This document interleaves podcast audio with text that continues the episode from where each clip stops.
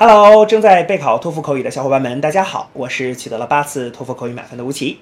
那么今天为你准备了什么样的托福口语的题目呢？我们一起来看一下吧。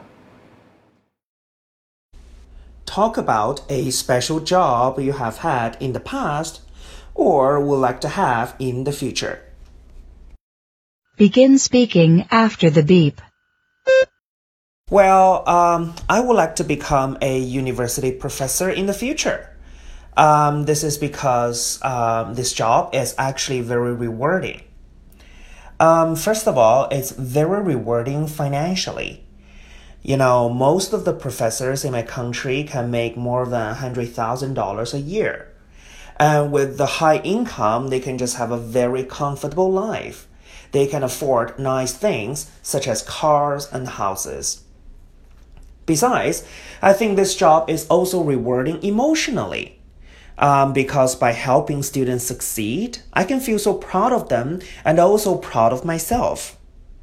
Therefore, I would like to become a university professor in the future.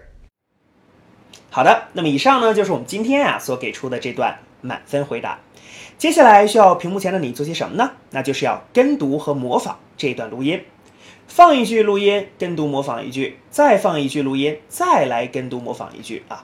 所有的整段录音呢，反复模仿五至七遍。